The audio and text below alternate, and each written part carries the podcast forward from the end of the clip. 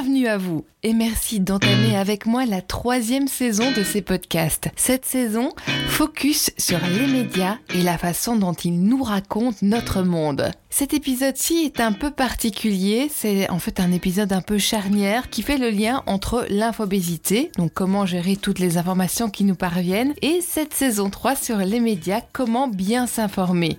Je vais vous parler, attention non barbare, de vous créer un écosystème informationnel personnel. Je suis Eve Topi, merci d'embarquer avec moi dans ce podcast qui questionne ce qui influence notre perception du monde.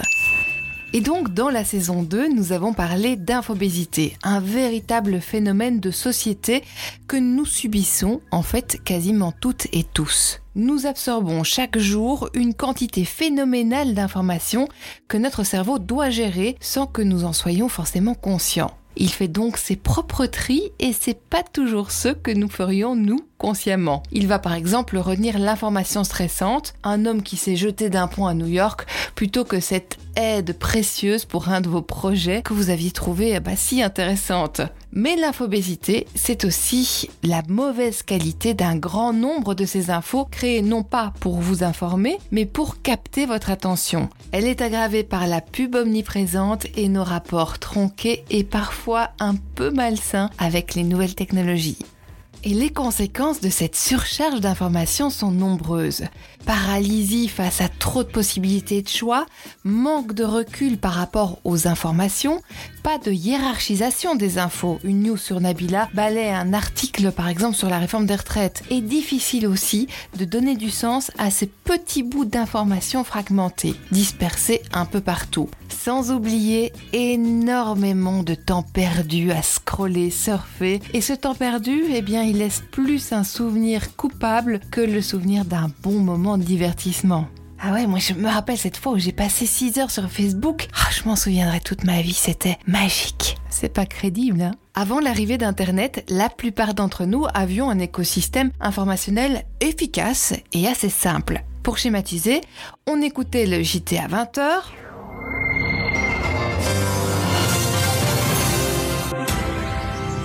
Le journal de 20h, David Pujadas. On lisait éventuellement un journal d'actu et un ou deux magazines spécialisés sur un sujet qui nous intéressait. Et on lisait quelques livres trouvés à la librairie du coin ou à la bibliothèque. Notre accès à l'information était bien sûr plus limité, les sources étaient quant à elles connues et faciles à trouver, et on faisait tout ça sans trop y penser. Le désavantage, bien sûr, c'est que nous avions accès à moins de points de vue différents et de façon très concrète à moins d'informations. Mais aujourd'hui, eh bien, nous sommes surinformés, mais mal informés.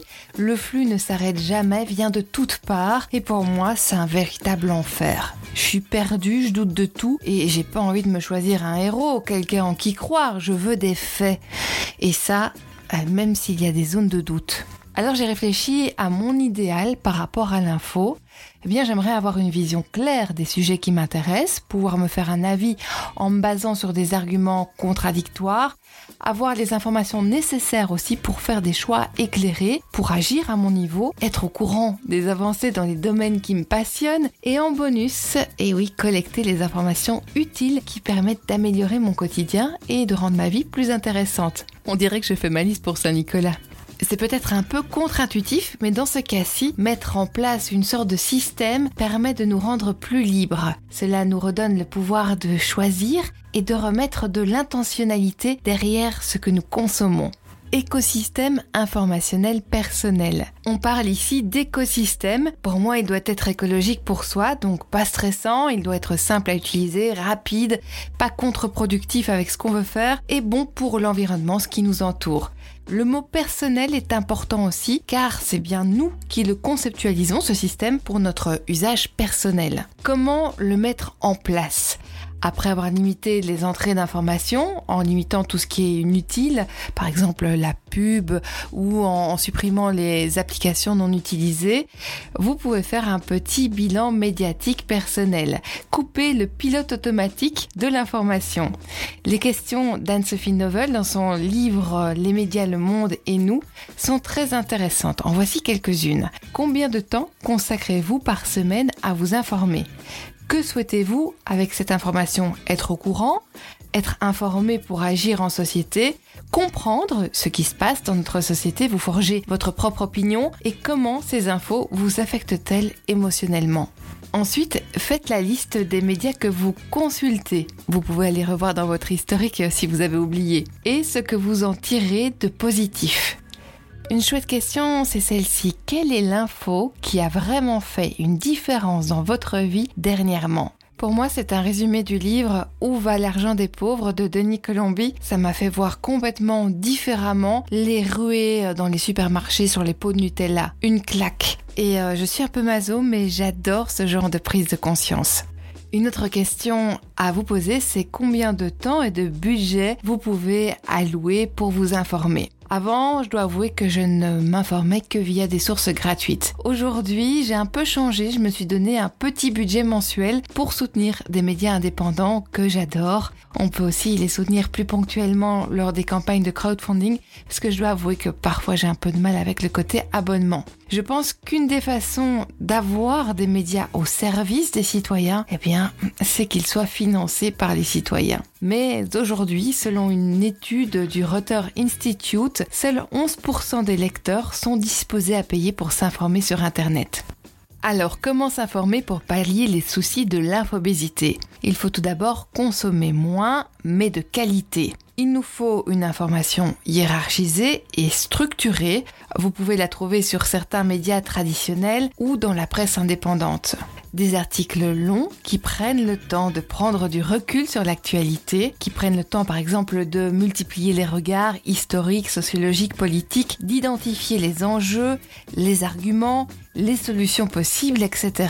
Vous pouvez aussi retrouver ce type de contenu dans des documentaires, des reportages. Une plateforme comme Imago TV vous permet d'enrichir votre approche de la transition écologique et sociale sous diverses thématiques, par exemple. Alors pour éviter de perdre du temps à scroller quand j'ai pas vraiment envie de chercher quelque chose à lire, c'est que j'ai une liste d'articles à lire plus tard dans laquelle je peux aller piocher et ça marche plutôt euh, pas mal pour éviter bah, de passer mon temps à regarder des bêtises. Grâce à toutes ces sources, j'essaye d'enrichir ma base de données personnelles que j'utilise euh, énormément quand je crée du contenu. Quand je lis une info intéressante qui me donne une idée, j'essaye donc de la noter avec la référence à l'article le mot-clé du projet dans lequel elle sera utile. C'est très important pour arriver à la retrouver facilement parce qu'au début je ne le faisais pas et euh, c'était vraiment galère, galère pour retrouver euh, bah, les informations que j'avais notées. J'ai besoin personnellement d'un cadre assez strict qui m'évite de me disperser, donc je sépare aussi les médias que je lis en quatre catégories.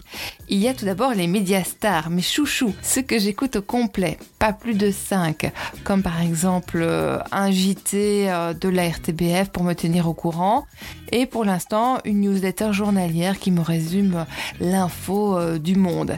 Certaines newsletters choisies et de qualité permettent d'éviter de chercher l'info et donc euh, permettent d'éviter les risques de se perdre sur la toile. Il y a les médias scan, ce que je scanne à la recherche d'informations intéressantes euh, pour moi, comme par exemple le média uzbek Erika, les médias ciblés que je consulte pour un objectif précis, Metamédia par exemple pour ses podcasts, et je me fais des listes de médias intéressants par intérêt pour ne pas en oublier. Avant de surfer sur Internet, j'essaye de me poser des questions pour me cadrer, parce que je me connais. De quel type d'informations ai-je besoin Pour quelle utilité par exemple, bah, j'ai besoin de statistiques sur l'utilisation des smartphones en France et en Belgique. C'est dur pour moi de rester cadré parce que j'ai le grand problème d'être curieuse de tout. Si vous suivez d'ailleurs ma page Instagram ou Facebook, vous verrez que j'ai l'inverse du syndrome de la page blanche. Apparemment, ça s'appellerait non pas le syndrome de la page noire, mais le syndrome du rôliste. Syndrome qui toucherait les auteurs de fantasy, fantastique et science-fiction. Une frénésie d'idées instoppables et de digressions inintéressantes. Exactement ce que je suis en train de faire. Et donc pour moi, la solution, c'est l'organisation. De l'ordre, de l'ordre, de l'ordre, il faut de l'ordre. Cet écosystème informationnel personnel se couple aussi avec un système de gestion de la connaissance que je suis également en train de remettre en place et d'améliorer. Et vous, comment faites-vous pour gérer ce flot d'informations? N'hésitez pas à me laisser vos méthodes. Je suis en cours de recherche et c'est toujours intéressant pour enrichir un petit peu la réflexion. Et euh, je suis toujours aussi à la recherche de bonnes idées. Merci d'avoir suivi ce podcast. Vous pouvez écouter d'autres épisodes sur imagotv.fr ou sur les plateformes classiques de podcast. N'hésitez pas à me suivre sur Facebook et Instagram. J'y partage des trucs et astuces et on se partage nos expériences. Je vous souhaite euh, d'ici là une excellente semaine.